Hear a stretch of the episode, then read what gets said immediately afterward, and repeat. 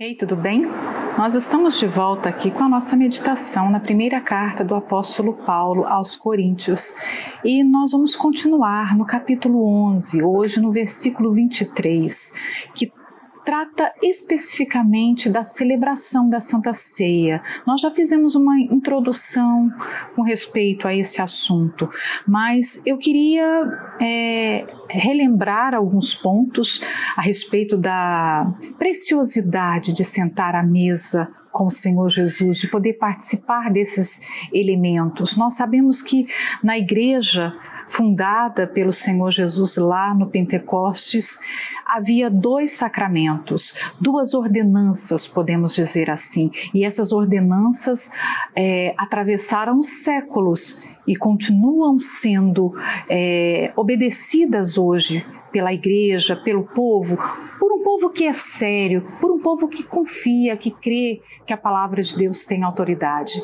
Então, uma delas é o batismo nas águas. Uma pessoa, quando se converte, a sua primeira confissão de fé pública é se batizar, é passar pelas águas, é a forma dela dizer que vai passar a viver de uma nova maneira, que ela assume um compromisso com Deus.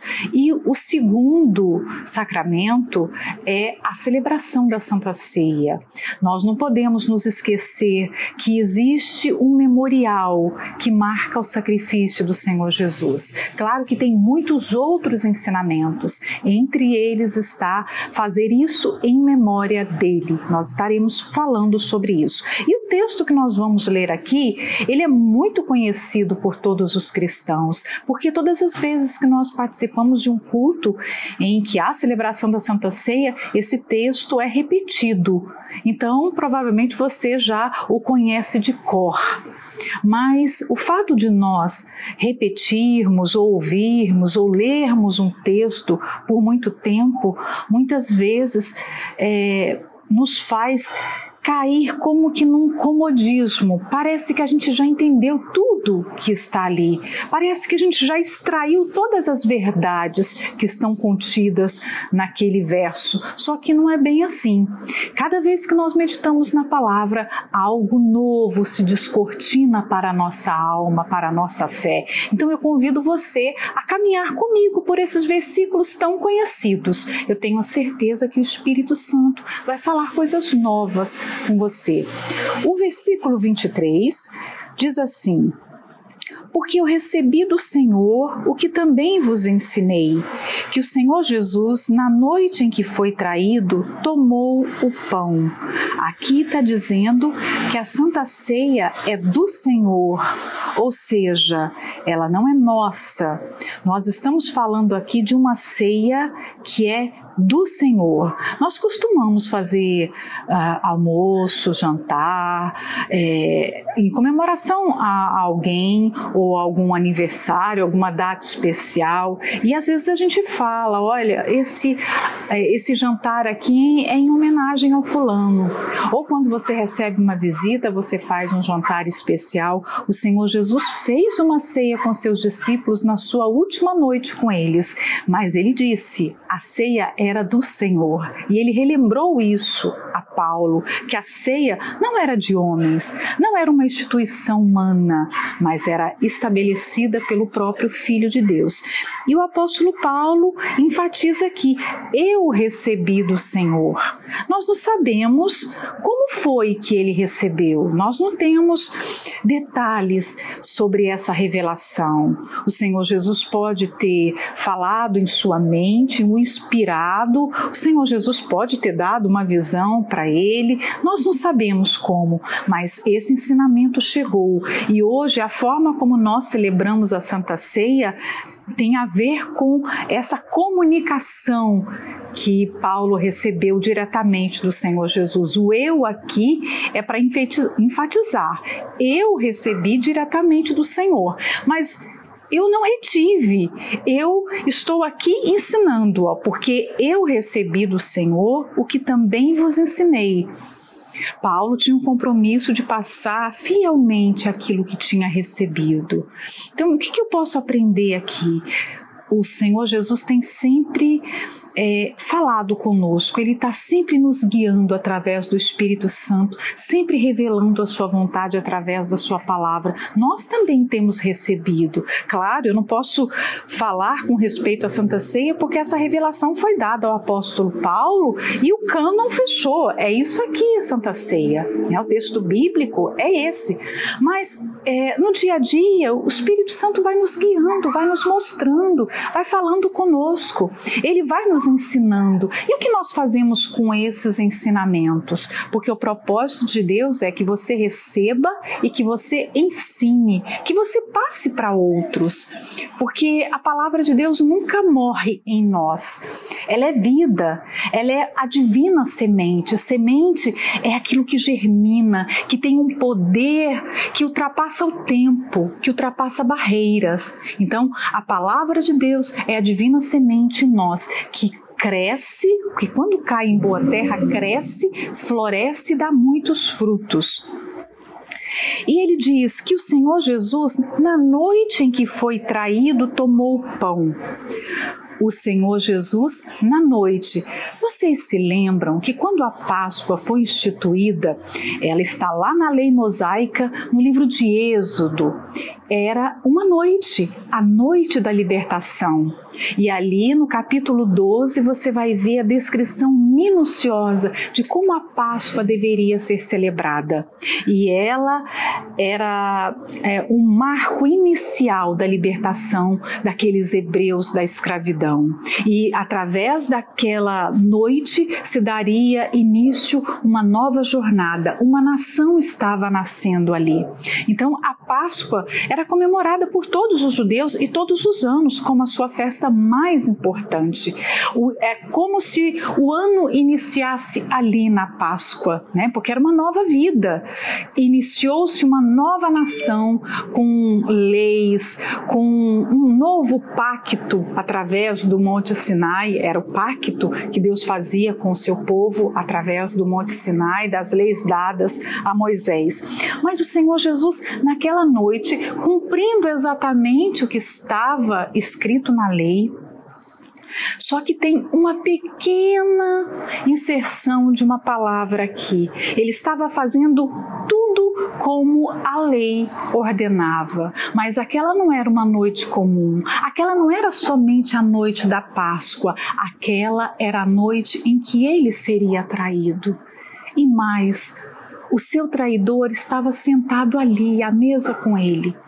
O Senhor Jesus, diferente de nós, que muitas vezes somos traídos e não sabemos, nós não temos de antemão aquela informação do que passaremos, do que amigos queridos vão fazer conosco, pessoas que nós confiamos, porque nós só podemos ser traídos por pessoas que nós confiamos, que nós dividimos a nossa vida, não é mesmo? Então, nós não temos essa, esse conhecimento do que está se passando no coração do outro, no pensamento do outro, mas o Senhor Jesus sabia. Ele sabia tudo o que iria acontecer com ele a partir daquela traição.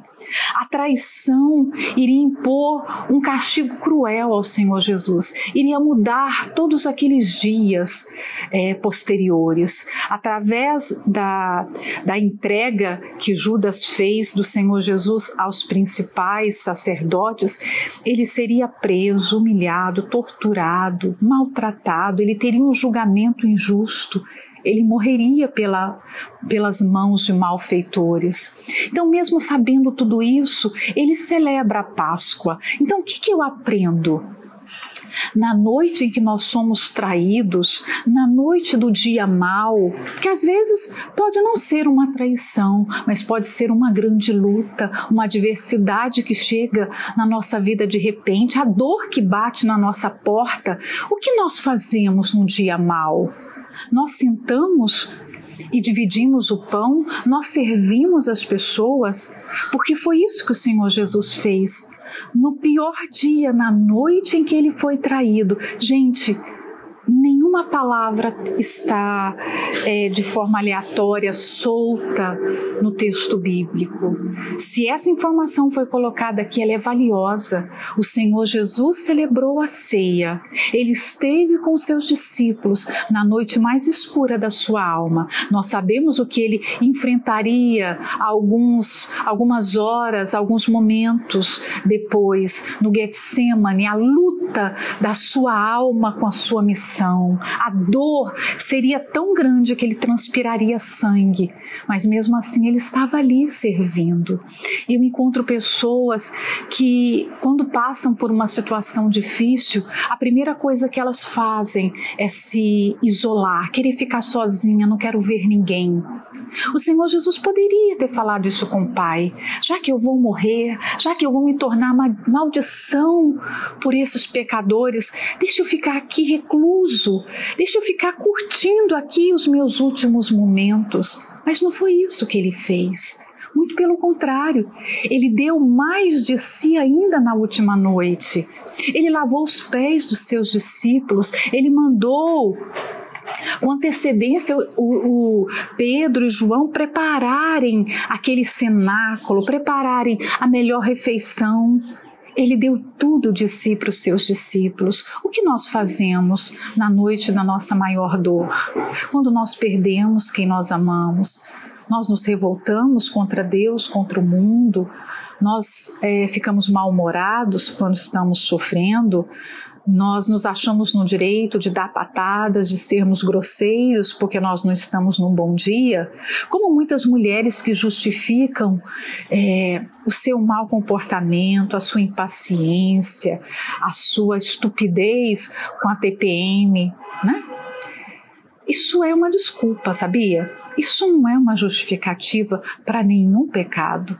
Muito pelo contrário, na noite que o Senhor Jesus foi traído, ele celebrou a Páscoa, ele serviu o seu corpo e o seu sangue. Eu encontro muitas pessoas, respondo muitas pessoas pelas redes sociais, magoadas com a igreja porque sofreram uma decepção, porque alguém falou mal dela, porque alguém a, a, a incompreendeu no momento de dor, foi indiferente à sua dor, alguma coisa ruim aconteceu e essas pessoas passam a desacreditar da igreja por causa de uma experiência ruim com alguém. Já pensou se o Senhor Jesus, por causa de Judas, tivesse se recusado a estar com os outros onze? Talvez você aí está curtindo uma, uma mágoa, uma tristeza, uma amargura por alguma coisa que você sofreu. Talvez você esteja, você pode ser obreira, obreiro, e você está aí agora isolado. Você nem se dá com os outros obreiros porque você viveu uma experiência ruim. O Senhor Jesus não deixou de sentar à mesa porque Judas iria traí-lo. Ele esteve ali com os doze. Aliás, ele serviu inclusive o seu traidor. Então, essa é uma reflexão importante para mim e para você, porque nós teremos muitas noites difíceis. A nossa alma vai ser imprensada muitas vezes. Nós passaremos por Getsêmanes nesse mundo e nós não poderemos deixar de servir. Muitas pessoas deixam a obra de Deus, chegam para o pastor e falam: Pastor, eu não vou ser mais obreiro, eu não vou ser mais evangelista, porque eu estou enfrentando um problema. Gente, que tapa na cara isso aqui. O Senhor Jesus seria traído e ele continuou servindo. Já pensou? Não, eu não vou ficar com esses homens agora. Eu preciso encontrar forças. Eu vou, eu vou ficar isolado. Eu não tenho condição de estar com ninguém. Deus nos chama para derramar o nosso azeite, a nossa oferta, no momento da nossa maior dor. Muitas vezes eu precisei pregar e orar por pessoas que estavam passando por problemas inferiores ao que eu estava enfrentando. Eu me lembro que quando eu perdi o meu pai, eu ainda estava nos dias de luto. Eu fui atender e, e, e eu fui conversar com uma pessoa também que estava enfrentando o luto. E naquela altura eu pensei: meu Deus, como pode? O senhor está me chamando para confortar, para consolar, para encorajar alguém que está passando a mesma dor que eu. Porque é assim, é assim que se faz. Nós encontramos força no nosso Deus. As nossas lutas não são vencidas quando a gente fica é, remoendo o passado, quando a gente fica chorando, se lamentando, tentando entender por que é que está acontecendo aquilo. Para de ficar perguntando por que para Deus. Esse é um tempo perdido, é inútil. A confiança, a verdadeira confiança em Deus abre mão de todos os porquês. Nós não precisamos entender. Eu costumo falar para o Espírito Santo das coisas difíceis que eu passo na vida. Se o Senhor um dia quiser me mostrar porque eu estou passando isso, amém. E se o Senhor na eternidade nunca quiser me falar, também amém. Eu sei que é para o meu bem. Eu confio em Romanos 8, 28, porque todas as coisas contribuem para o bem daqueles que amam a Deus segundo o seu propósito. Vai contribuir para o meu bem segundo o propósito de Deus. Então, mesmo que eu não veja o bem naquele primeiro momento, eu sei que Deus é bom o suficiente, é fiel o suficiente, tem uma reputação ilibada. Se Ele falou que é para o meu bem, é para o meu bem. Ponto, eu confio. E eu não vou deixar de servir porque eu estou sentindo uma dor. O Senhor Jesus não fez isso. Então, muitas mulheres que foram traídas, de repente, encontram uma uma resistência em fazer o bem, porque ela consegue olhar para o marido e ver só a traição. O Senhor Jesus não fez isso quando tentou salvar Judas. Aquela refeição, aquela mesa em que Judas estava sentado, era a última chance que o Senhor Jesus estava dando a ele. Até ali o Senhor Jesus estava tentando salvá-lo. Então, nós precisamos aprender a amar como ele amou nós não sabemos amar. Todos os dias nós precisamos aprender a amar, nós precisamos aprender a confiar, nós precisamos aprender.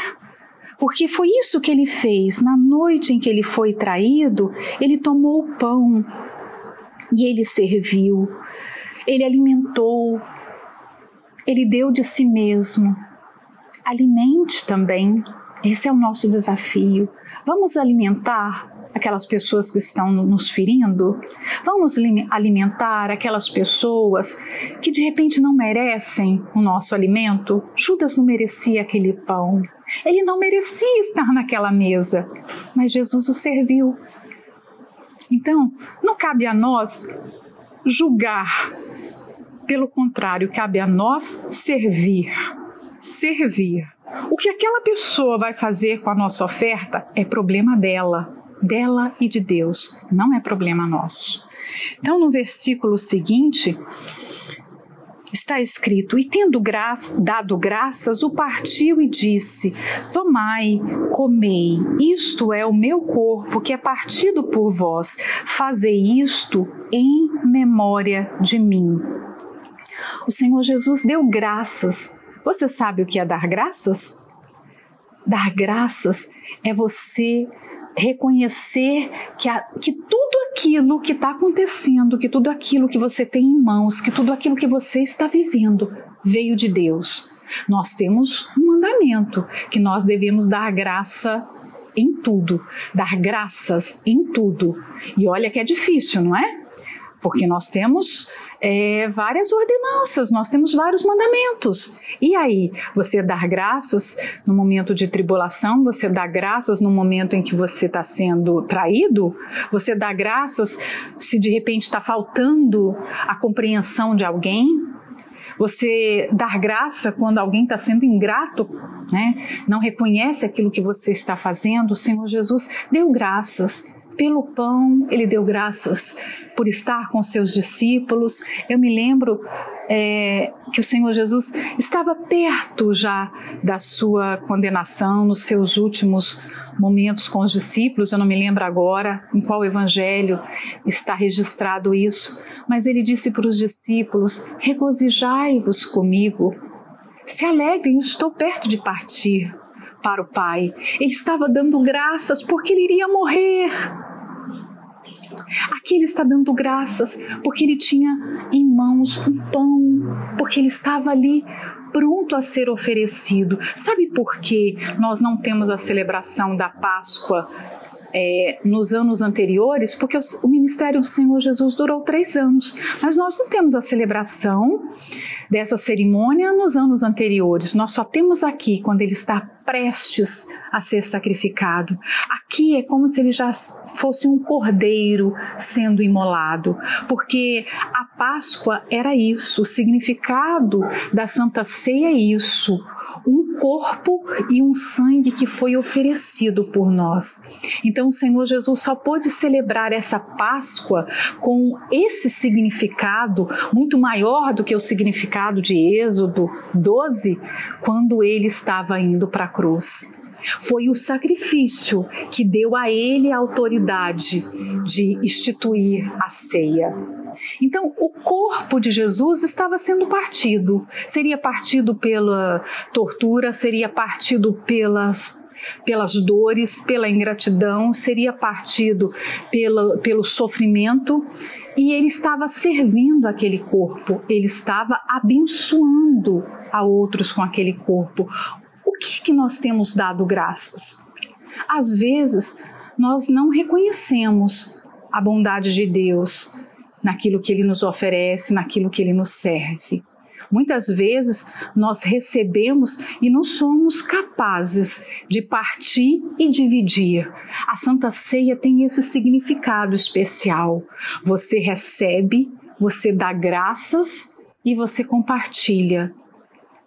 A, a ceia instituída pelo Senhor Jesus tem como princípio mais importante, você compartilhar com o outro. É uma cerimônia que nos faz olhar primeiro para dentro de nós, depois olhar para o outro, porque eu vou dividir com o outro. O Senhor Jesus partiu com outros.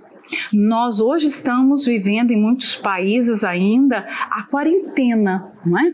E muitos lugares não há a celebração dos cultos presenciais, apenas o culto online. E nós estamos experimentando o quão diferente é participar da Santa Ceia sozinho ou apenas com uma pessoa, porque o significado da Santa Ceia é partilhar com outros, mas nós estamos fazendo isso por um motivo de força maior, não porque nós queremos, o significado da Santa Ceia exclui, exclui esse pensamento que eu posso ser igreja sozinho. Eu posso ficar na minha casa e não congregar com ninguém. Aliás, Hebreus fala que nós não podemos deixar de congregar, porque um dos motivos, a Santa Ceia é uma experiência vivida em família, em família e família da fé.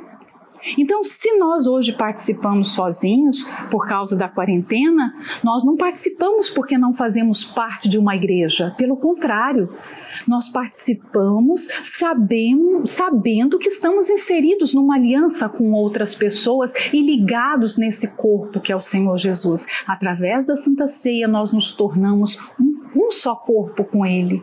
Nós nos unimos por meio desses elementos, o pão e o sangue que representam o seu corpo e o seu sangue. Então vamos dar graças e não dar graças apenas pelas pelas bênçãos maiores que nós reconhecemos. O Salmo 103, que eu gosto demais, eu até deixei aqui, é um salmo importante para a nossa fé ele nos manda jamais esquecer dos benefícios de Deus. Ele diz assim: Bendize, ó minha alma, ao Senhor, e tudo que há em mim bendiga o seu santo nome. Bendize, ó minha alma, ao Senhor, e não te esqueças de nenhum de seus benefícios. Ele é o que perdoa todas as tuas iniquidades, que sara todas as tuas enfermidades, que redime a tua vida da perdição, que te coroa de benignidade benignidade, de misericórdia. Então, o salmista está convidando a todos aqui. Ele fala com a sua alma primeiro: Bendize, ó minha alma, exalte, louve ao Senhor, ó minha alma. Não se esqueça dos benefícios de Deus. Olha, nós precisamos fazer esse exercício, mas esse exercício não é só mental, não. Não é você, você só se lembrar na sua mente, não. É você colocar amor nessa lembrança. Deus me resgatou. O que, que a gente tem que lembrar? Hum? O que será que nós temos que lembrar? Porque o Senhor Jesus, quando diz que nós temos que fazer em memória dele, que é o final do versículo 24, fazer isto em memória de mim. Quando ele fala que tem que ser é, celebrado a Santa Ceia em memória dele, ele está dizendo: nós precisamos nos lembrar do que o nosso Senhor fez por nós na cruz. Nós éramos perdidos, nós éramos pecadores, nós andávamos errantes, sem rumo. Você se lembra quem você era antes de conhecer a palavra de Deus? Você lembra o vazio da sua alma? Hoje, você abre a palavra de Deus e compreende tudo o que está escrito. Antes você não conseguia entender nada. Eu, eu pelo menos era uma pessoa assim. Quantas vezes eu abri a Bíblia porque eu tinha um desejo enorme de entender. E eu abria a Bíblia que tinha lá em casa, eu lia, mas não entendia nada.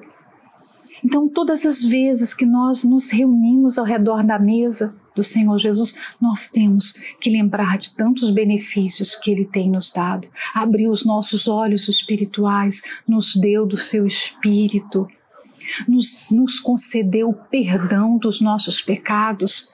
Qual de nós poderíamos, por qualquer boa obra, cancelar um único pecado?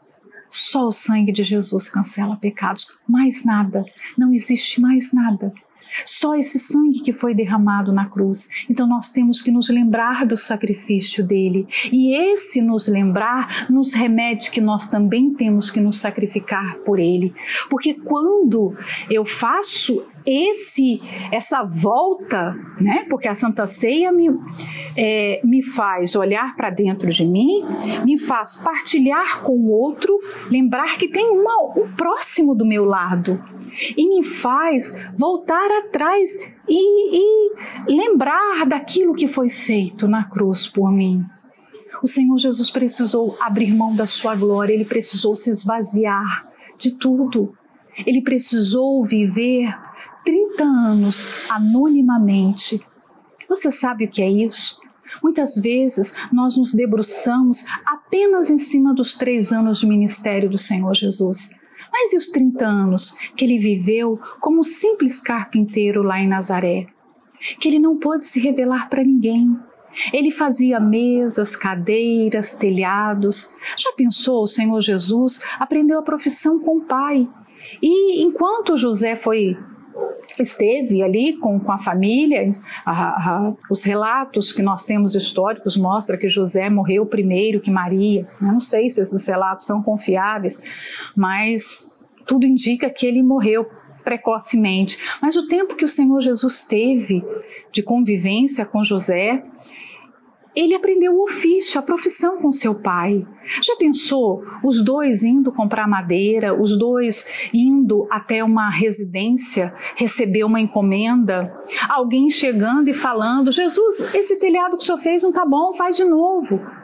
Você imagina o filho de Deus vivendo 30 anos, indo para a sinagoga, participando da sinagoga, porque Jesus foi um judeu praticante.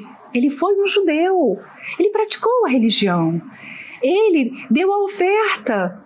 A, a, a, quando ele foi apresentado, Maria e José deram oferta, Jesus dava a oferta, Jesus ia à sinagoga. O Senhor Jesus praticava. Já pensou ele assistindo aquela, aqueles encontros, aquelas reuniões, ele sentado, ouvindo homens pecadores abrirem a palavra e falar sobre ela, e ele, a palavra encarnada ali sentado. Então, que sacrifício! Que sacrifício! Mas enquanto ele estava ali anonimamente, ele estava nos salvando. Nós precisamos nos lembrar disso. Nós precisamos ser agradecidos por isso. Nós estamos numa geração ingrata as pessoas se esquecem umas das outras, as pessoas esquecem de coisas importantes que são feitas por elas aqui, coisas que elas experimentam, que elas tocam. Imagina coisas espirituais, imagina coisas que nós não estamos vendo, que são realidades espirituais. Por isso que o Senhor Jesus diz: nós precisamos nos lembrar de quem nós éramos, onde nós estávamos, o que Deus fez por nós. Nós precisamos ser agradecidos às pessoas que nos mostraram a palavra, às pessoas que foram usadas para nos abençoar. Muitas vezes nós nos esquecemos disso. Que ingratidão! Então eu vou parar por aqui porque eu sei que já foi reflexão suficiente por hoje. Eu quero que você pense em tudo isso. Em que você tem dado graças? É, nós estamos vivendo num período tão difícil de quarentena, né? Em todos os países do mundo, praticamente, nós estamos em quarentena. Mas o Senhor Jesus foi aprovado na sua quarentena. Elias também foi aprovado na sua. João Batista também foi aprovado na sua quarentena, vivia no deserto. Vamos também ser aprovados na nossa quarentena. Vamos buscar viver essa aliança com Deus, essa intimidade com Ele. Não uma intimidade fruto de live, não entretenimento religioso. Vamos ter vida com Deus. Vamos voltar e mergulhar nesse Evangelho, sabe? Vamos mergulhar nessa palavra. E assim eu termino a nossa meditação de hoje, esse estudo na primeira carta do apóstolo Paulo aos Coríntios. Nós voltamos no versículo 25 da próxima vez. Até lá.